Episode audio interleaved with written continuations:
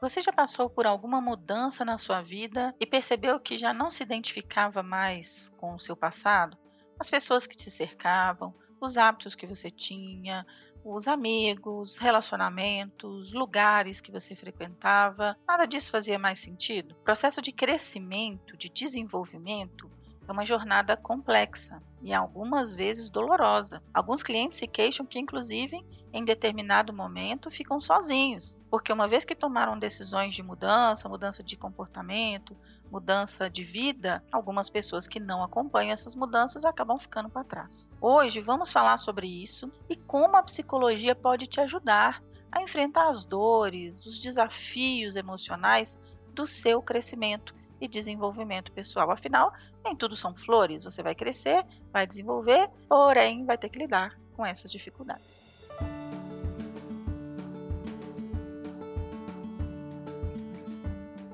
Olá, eu sou a Sheila, sou psicóloga, mentora de carreira. Estou aqui para te ajudar a ter uma vida muito mais leve, realizada, feliz, falando sobre temas cotidianos da psicologia, temas que escuto na clínica atentamente para que a gente possa compartilhar com você que pode de repente ter problemas parecidos. À medida que a gente cresce, você há de convir comigo que os nossos hábitos, estilo de vida, podem passar por mudanças drásticas. Muitas vezes essas mudanças são para melhor, como adotar um estilo de vida mais saudável, abandonar vícios, praticar é, autocuidado, bem-estar. No entanto, essas escolhas nem sempre são bem recebidas por todos ao nosso redor. Pode ser doloroso ver amigos ou colegas que antes compartilhavam hábitos prejudiciais, como a bebida, o excesso de bebida, por exemplo, e eles vão se distanciando à medida que você decide que não vai beber mais, por exemplo. A solidão, o questionamento do novo caminho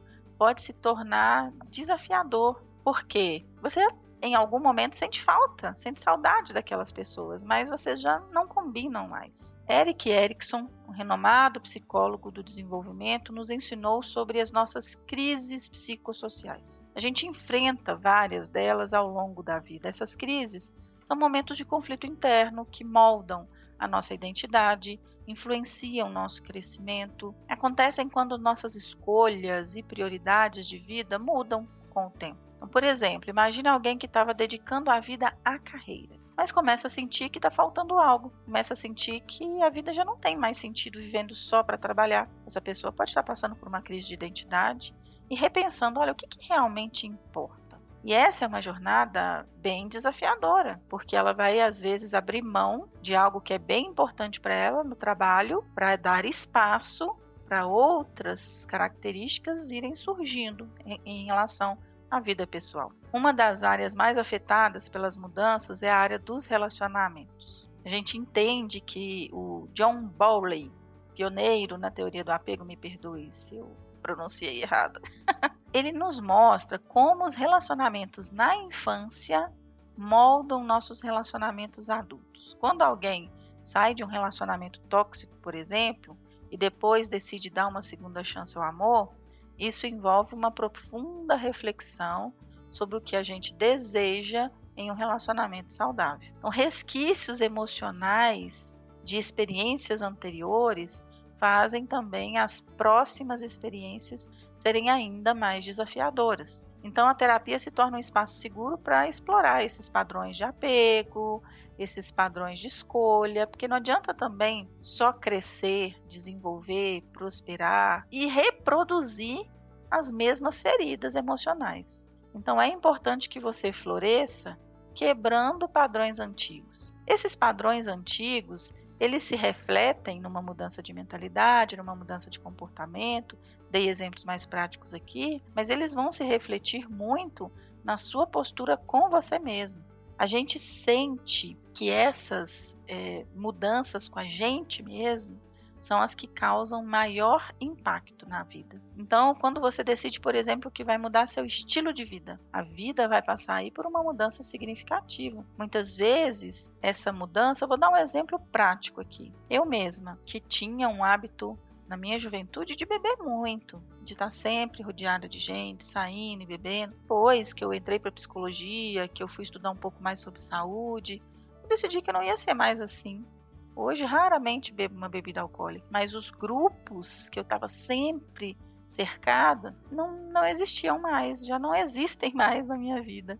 Hoje, os relacionamentos que foram construídos depois dessa mudança, eles são pautados em outros gostos, em outras similaridades, né? Tô falando difícil aqui. Então, no início, espere, porque no início vai ser doloroso, sim. Mas uma vez que você sabe o que você quer, você vai conseguir enfrentar isso e vai construir novas pessoas a partir dessa nova identidade, tá?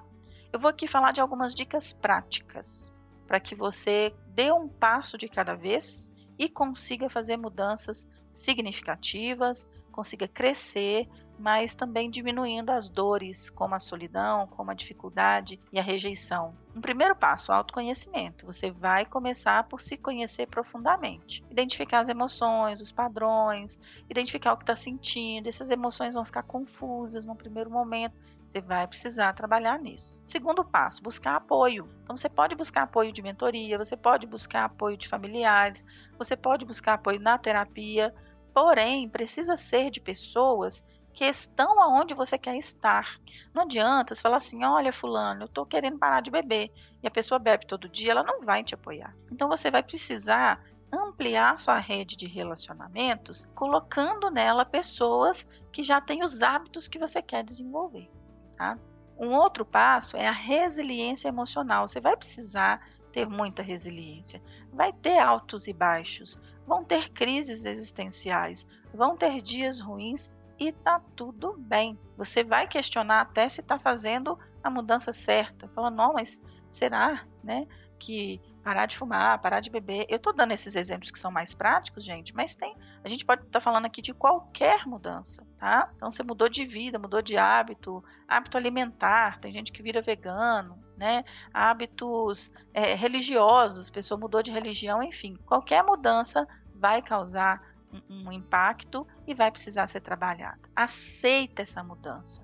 Aceita faz sentido para você, tá te fazendo bem, mudar de lugar, estar nesse novo lugar, vai, navega nessa jornada complexa, enfrenta essa dor. Essa é uma experiência que você vai passar por ela, escolhendo as novas pessoas que vão te acompanhar nessa jornada para te apoiar. Isso pode envolver terapia, já falei aqui que é um espaço para você falar sem medo de ser julgado, sem medo de ser criticado. Você está ali naquele momento trazendo para você é, é, reflexões extremamente profundas para esse novo momento de vida. A psicologia vai fornecer para a gente ferramentas valiosas para compreender, aceitar e superar esses desafios. E por que, que eu estou gravando um podcast falando dos desafios do crescimento? Porque tem muita gente que no primeiro sinal de dificuldade, na primeira solidão, no primeiro aniversário do amigo que não é convidado, ele desiste.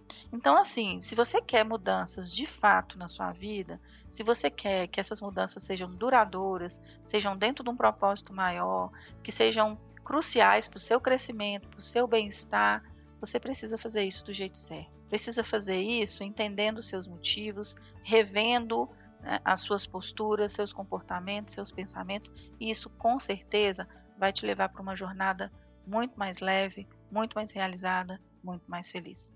Agora eu te convido a compartilhar esse podcast com todo mundo que você entende que busca crescimento pessoal, com todo mundo que você entende que quer algo mais da vida, que quer evoluir, que quer crescer e que muitas vezes não faz isso pelo medo, pelo medo de deixar para trás os velhos hábitos, por pelo medo de deixar para trás o velho eu. Essa postura de deixar para trás, de abandonar aquilo que não cabe mais, isso causa muita incerteza, muita insegurança, muito medo. Então, se você entender que tem alguém na sua vida próximo a você, ou até mesmo você, né, precisa crescer, aceita. Aceita que dói menos. Crescer também dói.